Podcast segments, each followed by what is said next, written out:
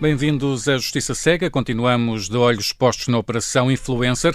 Hoje vamos debater ao longo de todo o programa a relevância dos erros do Ministério Público neste processo, assim como a importância do princípio de separação de poderes. Eu sou Luís Soares, juntamente com Luís Rosa, vamos moderar o debate entre o advogado penalista José António Barreiros e o constitucionalista Pedro Lomba. Bem-vindos eh, aos dois. Mas antes de começarmos o nosso debate, Luís, vamos eh, recordar os erros do Ministério Público nesta Operação Influencer que estão aqui em causa neste, nesta discussão? São três erros e fáceis de explicar. O primeiro erro prende-se com o artigo 87 do despacho de indiciação, no qual se escreve uma conversa entre Afonso Salema, CEO da Start Campus, e Lacerda Machado, o melhor amigo do Primeiro-Ministro e consultor daquela empresa, sobre códigos de atividade económica para os data centers. Lacerda diz que vai falar com vários membros do governo, consoante a pasta em questão, sendo que um deles será António Costa, se o tema for economia. O nome que está no despacho de indiciação é do Primeiro-Ministro, mas Lacerda disse António Costa Silva, o Ministro da Economia. O segundo erro prende-se com outra conversa escutada entre o arguido Rui Oliveira Neves, advogado e administrador da Start Campus, e alguém não identificado sobre um projeto de despacho do Secretário de Estado de Energia sobre a exploração de cabos de fibra para ligação ao data center. O Ministério Público refere, entre os artigos 314 a 327, que tal despacho influenciou, influenciado pelos arguidos, deu lugar à portaria número 248 de 2022, 29 de setembro, mas na realidade tal portaria tem a ver com temas que nada dizem respeito aos cabos hum. de fibra. E, e finalmente, erro? O terceiro erro tem novamente a ver com uma má interpretação de uma escuta telefónica. O despacho de indiciação refere no artigo 187 que teria ocorrido uma reunião às 17 horas do dia 22 de dezembro entre Lacerda Machado, Vitor Scar e Afonso Salema na sede nacional do PS no Lar do Rato. Tal erro deveu-se ao facto de um dos intervenientes ter dito que estava a passar pelo, pelo Lar do Rato, quando na realidade a reunião ocorreu na residência oficial do Primeiro-Ministro, como Vitor Scaria confirmou durante o seu interrogatório no Tribunal Central de Instrução Criminal. São estes então os, os erros em causa. Começava por si, António Barreiros. Eh, como é que vê o tipo de, de erros do Ministério Público que acabamos eh, de descrever? Costumam acontecer eh, noutros processos ou, ou são todos graves? Bom, bom dia a todos. Uh, antes de mais, só muito uma brevíssima declaração. Uh, eu, por sistema, não comento uh, processos pendentes por hum. duas razões. Em primeiro lugar, porque são processos que eu não conheço e, portanto, acho que seria um ato de, de falta de inteligência pôr-me a falar do que não sei. Em segundo lugar, porque são processos que estão confiados a colegas e, portanto, eu também estatutariamente não me permitiria comentar. Mas vamos então ao tema geral. erros. Bem, erros é o dia a dia dos tribunais Erram os procuradores, erram os advogados, erram os juízes e por isso é que há recursos. Uh, na busca de, por aproximação entre a verdade e o erro, tentar chegar, digamos, à verdade possível. Claro que estes erros que estão aqui em causa, ou estes alegados erros, enfim, vamos dar como assente que uh, são existentes, uh, têm a particularidade de envolver um processo de alta responsabilidade, Uh, envolvendo figuras destacadas uh, do poder político e económico e, como tal, uh, poderia ter havido mais atenção. É, penso que é a tese que está neste momento em, em, em debate. Mas também importa dizer, num primeiro momento, o seguinte sendo um pouco o dia a dia que o processo penal visa evitar o erro e assegurar a aproximação à verdade, Uh, também é, é, certo que, ao darmos excessiva ênfase, desproporcionada ênfase a este tipo de erros, nós estamos, afinal, a fazer uma espécie de justiça de classe. Porque verdadeiramente estamos a trazer à opinião pública um dramatismo enorme, só porque estão em causa figuras importantes. Ou seja, são de certa forma compreensíveis estes erros?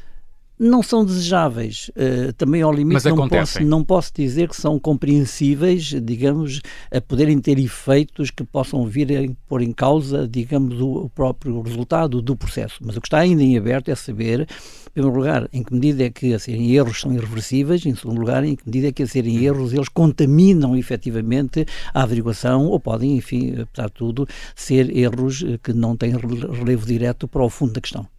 José António Barreiros, devia ter, dito, ter feito esse preâmbulo, faço agora. Uh, as perguntas são genéricas e abstratas, obviamente que uh, não partimos de um caso concreto, mas pedimos-lhe uma resposta genérica e abstrata e não sobre o caso concreto. Uma das razões que mais surpreendeu a opinião pública, agora partindo deste caso concreto, foi o facto do juiz de instrução não ter declarado como fortemente indiciados cerca de 207 artigos do despacho de indiciação. Grosso modo, é metade do despacho de indiciação. A pergunta é abstrata.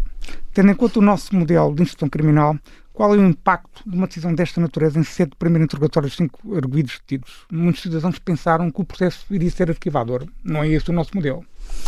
Sim, uh, repare que a indiciação que conduz a uma medida coativa, nomeadamente aquela que o Ministério Público pretendia, que é da prisão preventiva, tem que ser uma indiciação forte e não apenas uma indiciação, enfim, com um mínimo de requisitos. E, portanto, a ausência de indiciação... Havia uma promoção de prisão preventiva, por exemplo? Não, e, pois é isso que está em causa. É precisamente a questão de saber em que medida é que seria exigível, digamos, uma indiciação complementar, forte, como eu digo, para que pudesse triunfar uma, uma tese no sentido da prisão preventiva. Uh, o que não tem nada a ver com haver iniciação suficiente para levar um processo a uma acusação ou para que uh, o processo ao prosseguir venha a encontrar essa indiciação que até aqui, aqui uh, não, não, não foi encontrada. Portanto, ou seja, resumindo, uh, uh, o despacho judicial, um despacho judicial nestas circunstâncias não significa duas coisas. Não significa que a proibição de o Ministério Público vir uh, prosseguindo a investigação, vir encontrar aquilo que falta, e, em segundo lugar, que não tenha, apesar de tudo, indícios suficientes. Não terá indícios fortes. Esta é a única interpretação que se pode tirar do despacho judicial. Uh, contudo, o juiz se validou um núcleo forte da investigação, que é o alegado plano criminoso de Lacerda Machado e Vitor Scária, alegado, enfatizo bem, terá levado à alegada prática de um crime de tráfico de influências. Eu vou só ler uma parte do despacho que é um, da minha experiência, parece-me que é um, um tipo de, de frases ou de, ou de ideia que um juiz de gestão criminal costuma escrever num despacho de indiciação, deste, num, num despacho de, de, de, de decisão sobre as medidas de coação deste tipo, nesta fase de, de, de um determinado inquérito. Diz o juiz, o, o, que não significa, sobre a parte que não foi declarada fortemente indiciada, o que não significa, nesta parte, que não se traduza em notícia de crime, ou seja, os indícios que lá estão, mas que não estão fortemente indiciados, que não se traduzam em notícia de crime, que só com o desenrolar da investigação pode ser cabalmente esclarecido. A minha pergunta é, quando lemos uma frase destas, escrita por um juiz de gestão criminal, nesta fase processual, depois de um primeiro interrogatório de arguidos, de ditos eh, fora de flagrante delito, podemos interpretar que o juiz, ao fim e ao cabo, está a validar a existência do inquérito vamos deixar o caso concreto e vamos colocar-nos em geral. Se eu tivesse lido essa frase, enfim, como, como um tema genérico, o que eu tiraria, tiraria daí é que o que, o juiz está-se a comprometer é, é, com, digamos, ausência de indiciação. Isso aí é aquilo que literalmente se pode tirar, porque ele utilizou o termo técnico notícia de crime. Ora bem, mas notícia o que é que significa crime, notícia de crime? Notícia de crime significa levar ao conhecimento das autoridades uma determinada realidade que tem recorte criminal.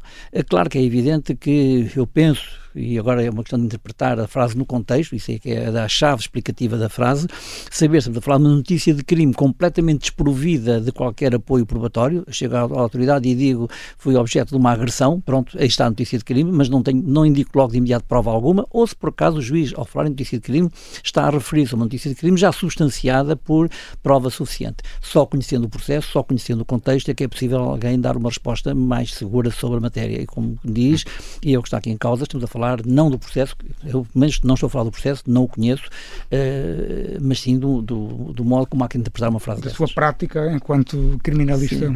Ou, ou, seja, só, só para, para, esclarecer melhor, deixe-me ver se eu faço aqui um resumo mais ou menos do que está a querer dizer. Ou seja, o juiz acredita que pode haver crime, mas que naquele momento preciso ainda não há propriamente provas que uh, mostrem que possa haver esse crime, mas que mais à frente elas poderão eventualmente surgir. O que o juiz está a dizer é, muito bem, está-me a chegar ao conhecimento a notícia de algo uhum. que, uh, digamos, a ser, a ser assim é crime, mas que não vem, no entanto, apoiado com mais do que o relato do, crime. Mas que mais à frente pode eventualmente vir a ser comprovado. Sim, o juiz não está a excluir que a prova uh, não venha a ser adquirida como tal. Hum. Eh, José António Barreiros, há aqui também a questão de, de, da construção do crime de corrupção que, que foi fortemente criticada. No seu entender, um, isto significa que a lei admite que o alegado benefício possa ser para terceiros e não para o próprio? Eu penso que sim, eu, posso estar profundamente equivocado, mas o, desenho deste tipo de crimes atualmente passou a abranger, digamos, a, o benefício a, a, terceiros, porque no, no final muitas vezes é, é, isso que está aqui em causa, é alguém vir, digamos, a ter como contrapartida ou como promessa, digamos, de contrapartida algo que não vai, eh, digamos, diretamente para si, mas é para, para terceiros, e é assim esta a forma de esconder, digamos, o, o benefício ilícito. Mas a, proporcionalidade do benefício face ao, ao, ao favorecimento que é dado também, obviamente, tem a sua sim, importância. É? naturalmente que releva. Sim, sim, claro, estamos a falar, estamos a falar, digamos, de, de coisas completamente diferentes eh, em função do, do, valor que as coisas tenham. Muito bem. Pedro Lomba, vamos abordar a questão da separação de poderes. Pode explicar-nos a origem e a importância deste princípio estrutural de qualquer democracia? Sim, muito bom dia. Antes de mais, também queria sublinhar todas as os deveres e as cautelas estatutárias, porque de facto é nosso dever não nos pronunciarmos sobre processos que estão pendentes, e nada daquilo que eu vier aqui dizer pode, pode ser, aliás, ser associado ou inferido para, para o processo que está pendente. Bom, a, separação de poderes é uma, é uma ideia fundamental do, do, daquilo que é o constitucionalismo moderno. Não, é? não esquecer que o artigo 16 da Declaração de Direitos do Homem e do Cidadão, logo a seguir à Revolução Francesa, afirma que uma sociedade que não garante os direitos e não garante a separação de poderes nem sequer tem Constituição. E, portanto, é um princípio-chave eh, daquilo que é o Estado Constitucional e de um Estado democrático moderno. Em Portugal, eh, a separação de poderes, obviamente, como, como ela existe hoje, está ligada ao projeto da Constituição de 76, que é um, como, como nós sabemos, é um projeto de é um projeto democrático, portanto, é um projeto de, de, de democratização do poder o político. O ato de fundação da nossa democracia. O ato de fundação da nossa democracia, enfim, para também romper com um passado de concentração a vários níveis de poder político naquilo que foi uma ditadura de poder executivo. Um, o princípio da separação de poderes, uh, tal como nós o entendemos, uh, tem uma dupla dimensão. Tem uma dimensão, ou costuma ser apontado uma dupla dimensão. Uma dimensão, por um lado, negativa, significa uhum. que para respeitar o princípio da separação de poderes, nenhum poder do Estado se pode intrometer ou invadir uma esfera decisória que está atribuída pela Constituição a outros poderes do Estado. Essa é a dimensão negativa, portanto, um, é um dever de não Uh, temos três poderes, é? o poder executivo, Sim. o poder legislativo e o poder judicial. E o poder judicial, enfim, grosso modo temos isso. E, e depois temos uma, uma, dimensão positiva associada ao princípio da separação de poderes, talvez menos falada ou menos óbvia, mas muito patente na jurisprudência constitucional portuguesa, que nos diz que as, eh, um poder do Estado deve ser também atribuído àquele órgão, àquela instituição que melhor funcionalmente a pode, a pode exercer. Esta é uma dimensão positiva. Quer dizer, em termos práticos, como é óbvio, ninguém compreenderia que um Parlamento uh, julgasse, porque um Parlamento é uma instituição completamente uh, inapta para fazer esse para no fundo Aquilo levar que está a, a acontecer em Espanha, por exemplo, neste momento, com aquele acordo político que foi feito. Sim, e, e, e, também ninguém compreenderia que o Poder Executivo também pudesse eh, fazer exatamente a mesma coisa, ou ninguém compreenderia que o Poder, que o poder Judicial eh, eh, de repente legislasse por ser uma instituição completamente imprópria e inadequada para esse efeito. Portanto, enfim, em síntese, isto é que é o, a separação de poderes na Constituição Portuguesa, embora a Constituição Portuguesa tenha também uma referência à interdependência dos poderes. Portanto, é um modelo com interdependência. Era exatamente isso que eu ia perguntar. Ou seja, mas também os três poderes, apesar de estarem separados, eles também têm um, um, um valor de interdependência e equilíbrio-se entre si. Ou seja, também se escrutinam entre si. Sim, e isso faz parte também do ADN daquilo que é o sistema constitucional português, a necessidade de os três poderes um, que, como a Constituição afirma, existem num quadro de interdependência também eh, eh, exercerem os seus poderes eh, no respeito pelos poderes que a Constituição confere aos outros e também, se quiser, numa lógica de, também de, de controlos recíprocos. Eu acho que isso não deixa de, naturalmente de, de existir em vários, em vários níveis, enfim, embora aí enfim, a questão se coloque mais na relação entre instituições como o Parlamento, como o Governo, como o Presidente da República, porque o Poder Judicial tem um estatuto, obviamente, de independência. Muito bem. Deixa-me fazer uma pergunta. Olha, vou já antecipar e é só fazer na segunda parte, mas faço, faço já agora. Eh, é um caso concreto, não é um facto judicial, é um facto podemos classificar como um facto político. Eh, o Presidente da Assembleia da República solicitou publicamente, numa entrevista à RTP, que o Ministério Público, no Supremo Tribunal de Justiça, tomasse uma decisão rápida sobre o processo que visa António Costa antes das eleições. Estabeleceu, na sua opinião, aquele que deveria ser o prazo para a conclusão do processo. Vários dirigentes do Partido Socialista fizeram também declarações a exigir um arquivamento de tal inquérito. Na opinião, no âmbito da sua liberdade de expressão, entendem que não, uh, não há indícios para um, um, aquele inquérito. E, por exemplo, Ferro Rodrigues, ex-presidente da Assembleia da República e ex-secretário-geral do Partido Socialista, voltou a falar novamente na questão do caso Casa Pia. Um, parte aqui de um caso concreto, mas a pergunta é, é genérica. Quando um titular de um órgão de soberania, nomeadamente a segunda figura do Estado, se pronuncia sobre um prazo para a conclusão de um processo, ou até mesmo dirigentes do partido da maioria também se pronunciam explicitamente sobre se um processo deve ou não existir, podemos dizer que o princípio da separação de poderes nunca esteve sob uma pressão política tão forte? Vamos lá ver. O, Luís usou a expressão liberdade de expressão política e, penso que devemos começar por aí. Nós devemos reconhecer aos atores partidários, quaisquer que eles sejam, uma ampla liberdade de expressão política. E essa liberdade de expressão política pode envolver uh, críticas uh, aos restantes poderes do Estado. Isso eu entendo que, que, isso pode existir no quadro de uma, de uma democracia assente no princípio da liberdade de expressão. Outra, naturalmente, que sujeita a deveres de, de respeito institucional que se acentuam quando estivermos a falar de titulares de cargos políticos, de titulares de cargos institucionais, como acontece com o, o Presidente da Assembleia da República. Não deixa de haver aqui um conjunto deste respeito.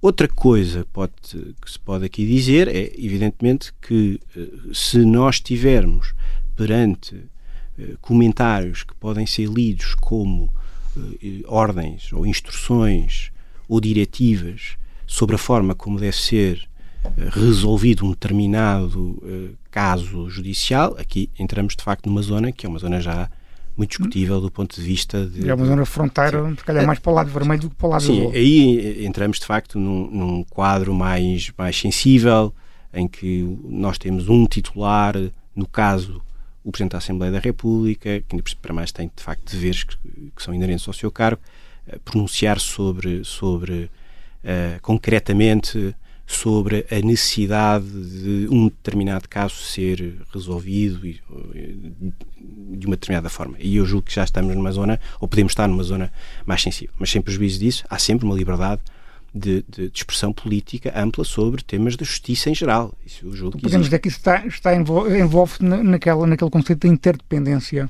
dos poderes. Sim, acho que, acho que sim. O artigo 117 da Constituição diz que todos os poderes são uh, politicamente responsáveis. Portanto, há um, um uma, uma, prestação de contas e de escrutínio que, é, que se aplica a todos os poderes, inclusive ao Poder Judicial, atenção. Não, não esquecer isso. Um, mas evidentemente que isto não significa que um titular de um cargo político possa dizer olha, este caso tem que ser resolvido assim. Ou, assim. assim isso, isso, isso, e de facto entramos numa zona que, que, que, pode ser já muitíssimo sensível. E já vamos continuar a discutir esta questão da separação de poderes com o Pedro Lomba e também o José António Barreiros, é já a seguir a um curto intervalo.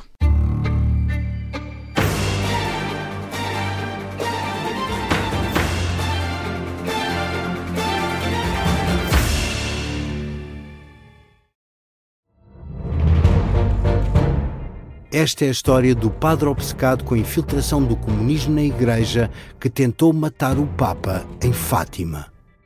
Episódio 4 Beijar o Papa. Saguei! Tirei, tirei a faca. Fui, empunhei e mesmo no momento em que.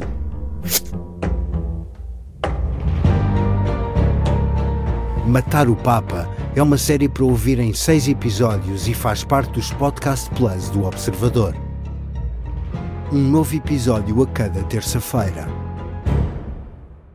Os assinantes do Observador têm acesso antecipado a todos os episódios desta série, já disponíveis em observador.pt. Os Podcast Plus do Observador têm o apoio da Kia.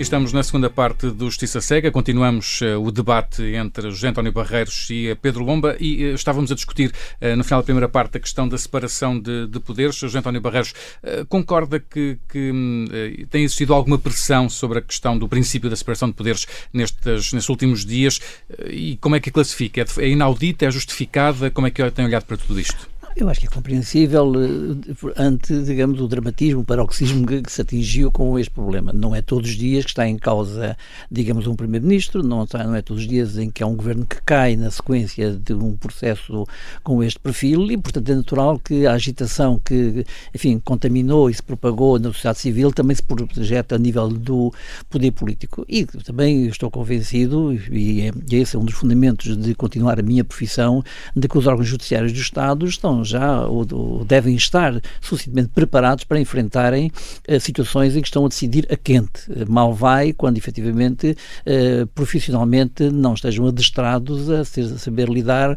com estas situações em que se propaga a discussão a este nível e com todos os atores políticos, atores, os atores mediáticos, todos eles a pronunciarem-se, a emitirem as suas opiniões, enfim, daí até haver uma pressão, enfim, vai uma grande distância. Pedro Lomba, vamos regressar um bocadinho à origem do ato fundador da nossa democracia, que é a Constituição de 1976. Pode-se dizer que os constituintes quiseram quebrar a subordinação do Ministério Público ao poder executivo, caracterizava o, sistema judicial durante a ditadura. Pode escrever-nos um bocadinho a evolução constitucional e legal do conceito de autonomia do Ministério Público desde esse ato fundador da democracia? Sim, como acabou de dizer, a, a opção constituinte é inseparável dessa, dessa ruptura com um passado de instrumentalização e subordinação do, do Ministério Público ao, ao, Poder Executivo, em particular ao, ao, ao, Ministro da Justiça. O Ministério Público é uma instituição que, digamos, que tem uma tradição uh, uh, em Portugal.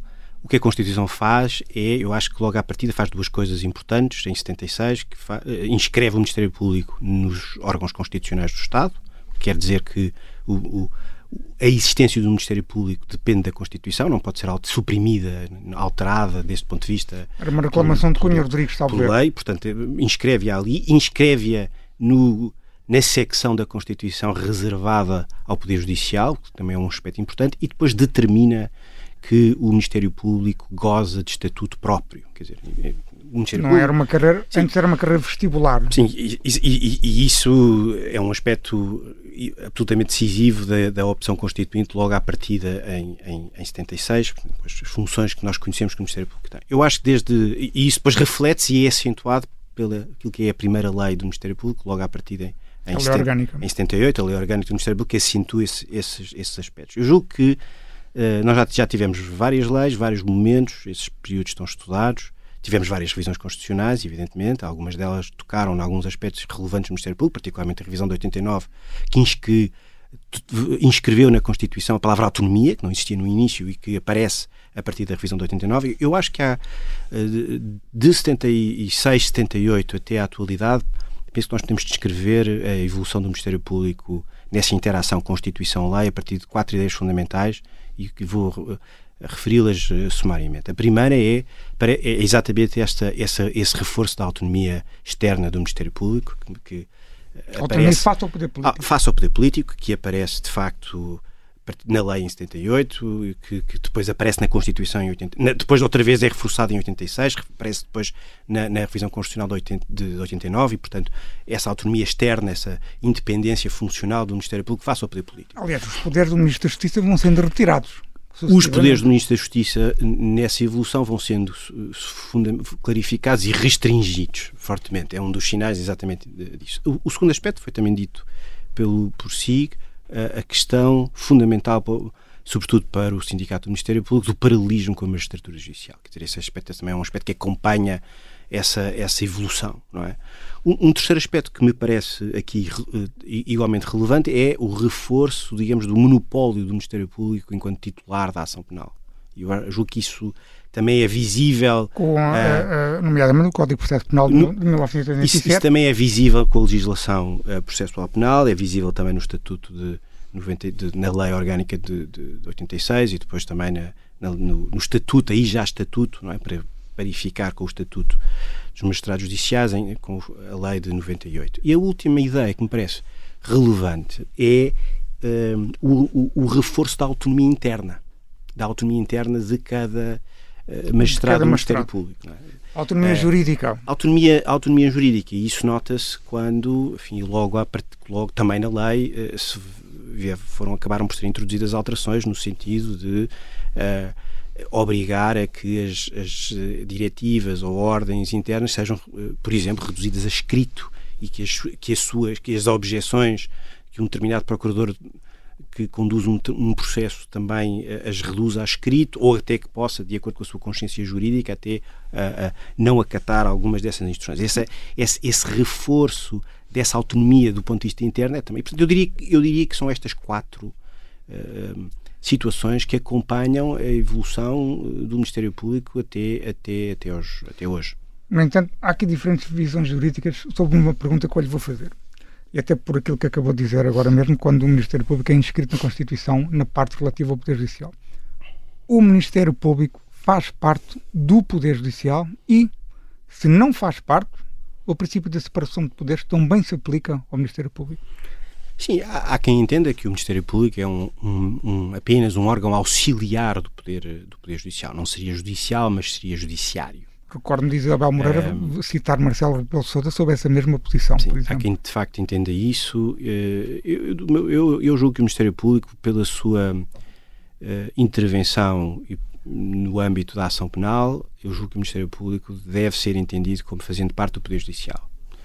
Uh, evidentemente que o seu estatuto não é um estatuto análogo. De independência. Sim, isso evidentemente. E há, Mas pode dizer que a autonomia foi-se aproximando mais da independência do que propriamente da, da dependência ou da subordinação? Sim, claramente. Ou... Isso, isso claramente. Essa é a minha, é a minha perspectiva também. Hum. José António Barreiros, eh, qual é a sua visão sobre estes dois temas que, que o Pedro Lomba aqui esteve a, a, explicar, nomeadamente a evolução da autonomia do Ministério Público e, e se, na sua opinião, o Ministério Público faz ou não parte também do Poder Judicial?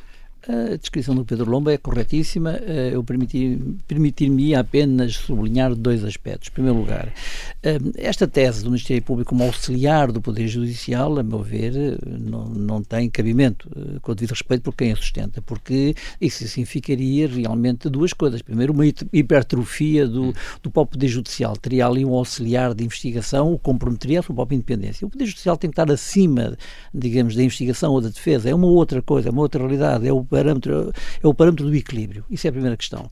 Em, em, segundo lugar, o que está aqui em causa no atual tempo histórico, penso eu, é precisamente o tema da autonomia interna do Ministério Público. Sou apenas estamos a criar, e é neste momento a dúvida que está na, em agenda, se não estamos a ter um Ministério Público que está, uh, está não estruturado, mas no qual coexistem bolsas de poder consoante, digamos, dos departamentos, consoante os, os titulares desses departamentos, consoante até muitas vezes dos casos, sem que haja uma coordenação efetiva.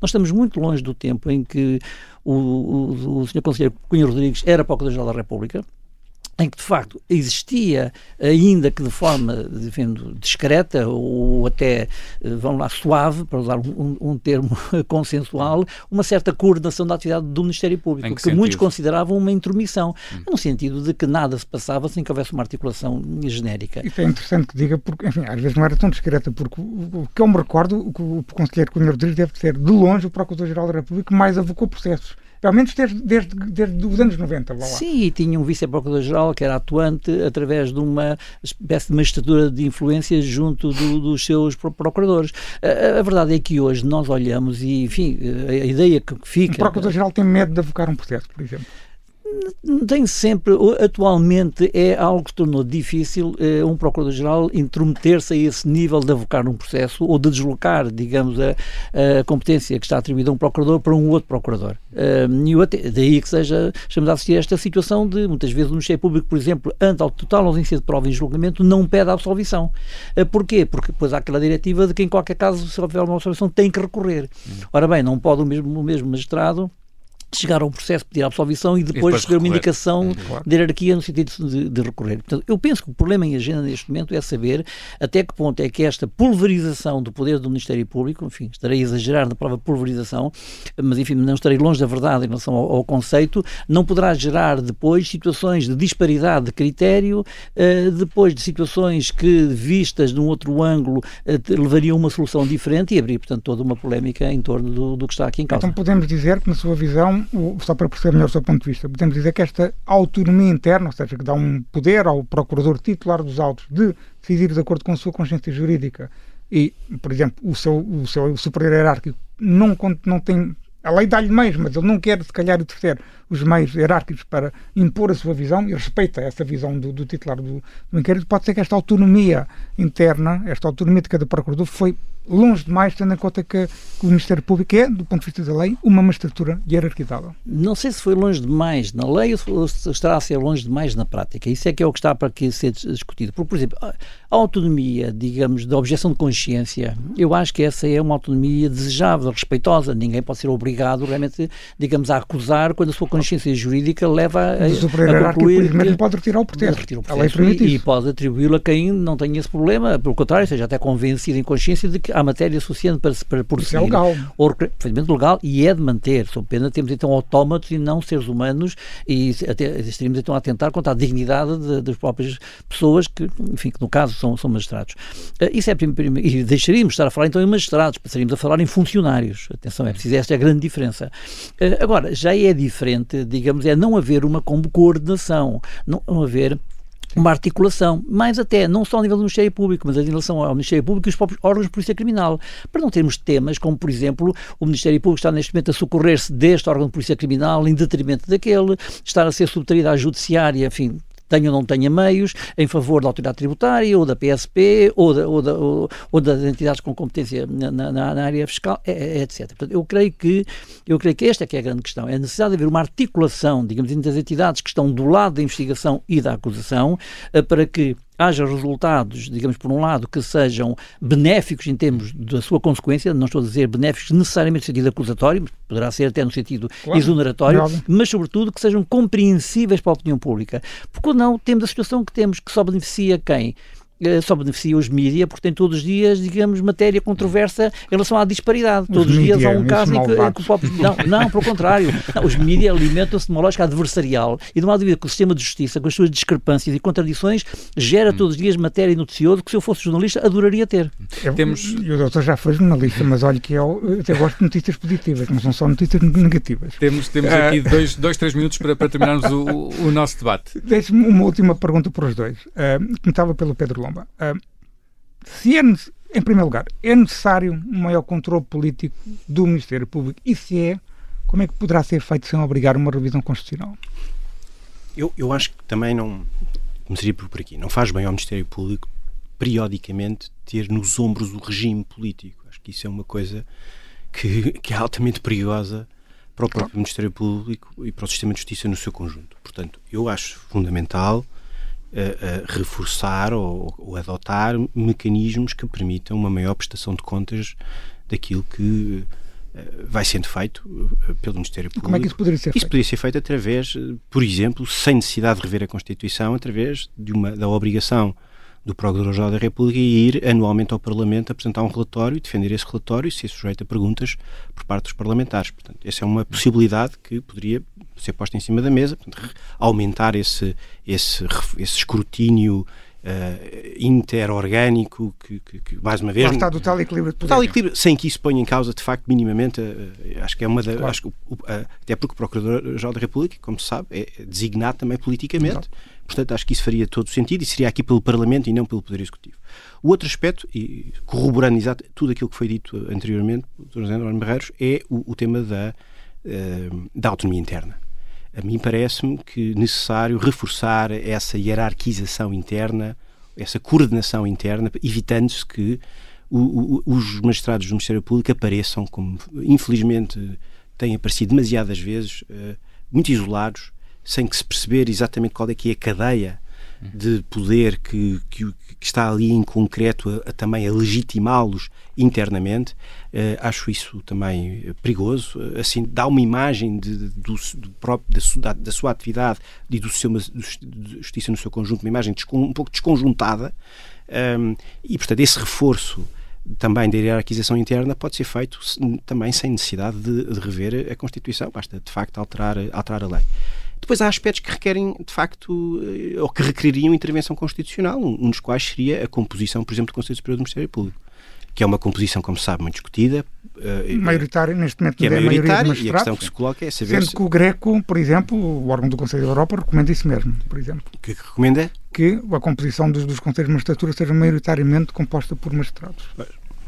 Uh, José António Barreiros, para terminar em 30 segundos, também a sua opinião acha que é preciso um maior controle político do Ministério Público? Sim, mas não na forma que já vi propor, que no fundo significaria o poder político recuperar, como no antigo regime, a capacidade hum. de interferir no concreto. De não, acordo. Eh, aquilo que o Pedro Lomba diz, eh, corroboro também, eh, que é no sentido de o Procurador-Geral é designado pela política, enfim, é designado como um mecanismo em que a política está presente, faz sentido que preste contas, contas, ao órgão parlamentar e diria uma outra coisa, que haja uma tentativa tentativa de articular harmoniosamente as comissões parlamentares de inquérito com as averiguações judiciais, porque esse também é um foco para de não haver uh, investigações paralelas. Para que não pareça de que umas são claramente exoneratórias, não é verdade, ou, ou inconsequentes nos seus resultados, as comissões parlamentares, e outras, pelo contrário, são aquelas onde se vai verdadeiramente buscar a verdade a sério. Portanto, eu acho que isso é desprestigiante para toda a gente, para o Parlamento e para as autoridades judiciárias. José António Barreiros, Pedro Lomba, muito obrigado por terem vindo ao Justiça Cega. Até à próxima. E neste Justiça Cega temos tempo agora para as alegações finais do Luís Rosa. Luís, vamos então às tuas habituais notas um, para a atualidade da semana na área da justiça. Hoje não há nota positiva, imagino que porque, pelo sinal dos tempos que, que vivemos, mas uh, temos um sinal amarelo para Lucília Gago, a Procuradora-Geral da República, porque é que ela ainda está de olhos vendados. É verdade que qualquer investigação criminal pode ter proteções erradas sobre determinados factos e evoluir nessa mesma proteção ao longo do inquérito. Não há dúvida que uma investigação é uma realidade dinâmica. Contudo, há investigações e investigações. No inquérito que visa pessoas tão próximas do Primeiro-Ministro e até o próprio chefe do Executivo, a atenção do Ministério Público tem de ser máxima. Mesmo tendo em conta que dois dos três erros são menores e não têm grande relevância, a Procuradora-Geral Lucília Gago deveria ter escrutinado o trabalho dos procuradores de uma forma mais assertiva, até para a defesa do próprio Ministério Público. Tendo em conta a estratégia de comunicação das defesas, que é legítima, enfatizo já, é natural que outros erros sejam descobertos no futuro e nos próximos dias. Por outro lado, vamos ver se o recurso para a relação de Lisboa não irá colocar o Ministério Público numa melhor, pior situação, tendo em conta que o juiz de instrução criminal validou o núcleo central da investigação, o crime de tráfico de influência. Seja como for, não deixa de ter uma tremenda ironia que António Costa seja vítima de uma pessoa que ele próprio escolheu para Procurador-Geral da República. Quis afastar Joana Marcos Vidal porque alegadamente teria, na ótica dos socialistas, um perfil muito ostensivo, uma acusação sem qualquer espécie de fundamento. E agora é vítima do perfil ultra discreto de Lucília Gago, que não exerce, como Joana Marques Vidal exercia, o seu poder hierárquico. E Marcelo Rebelo de Sousa hoje merece uma crítica mais negativa com a espada. Porquê, Luís? Se critico, como tenho feito regularmente nos últimos dias, o Partido Socialista por colocar em causa, de forma descarada, o princípio da separação de poderes, também tenho de criticar a omissão do Presidente da República por estar em modo mute sobre esta questão. O chefe de Estado é o mais alto magistrado da nação e não pode ficar em silêncio perante a pressão quase diária de dirigentes socialistas e até do Presidente da Assembleia da República para que o inquérito aberto nos serviços do Ministério Público no Supremo Tribunal de Justiça seja encerrado antes da campanha eleitoral. Trata-se de uma pressão direta sobre uma decisão e o respectivo timing. Marcelo Rebelo de Sousa não tem nada que se pronunciar sobre casos concretos, como por acaso até fez no passado sobre o processo de Manuel Vicente. Apenas tem de dizer uma coisa óbvia. Portugal é um Estado de Direito Democrático e o princípio da separação de poderes está inscrito, na, está inscrito na nossa Constituição desde 1966. Basta dar este sinal para que o Partido Socialista perceba que tem de respeitar a independência dos tribunais e a autonomia do Ministério Público. Numa altura em que a União Europeia censura o controle político da justiça na Hungria e na Polónia, em que os olhos da Comissão Europeia estão muito atentos ao que se passa em Espanha, o pior que podia acontecer a Portugal é criar-se a percepção de que a justiça é controlada pelo poder político. Seria mais um dano reputacional que afastaria muitos investidores internacionais. Fica então esta espada do Luís Rosa para o silêncio de Marcelo Rebelo de Sousa e se não quer perder nada do que se passa aqui no Justiça Cega, pode seguir-nos através das várias aplicações de podcast, como o Apple, o Apple Podcast ou o Spotify e precisamente na aplicação do Spotify, só nesta, Luís, deixamos uma pergunta. Operação Influencer, os erros do Ministério Público justificam o maior controle político da justiça? Fica esta pergunta para responder no Spotify. O Justiça Cega regressa de hoje, oito dias. Até para a semana. Até para a semana.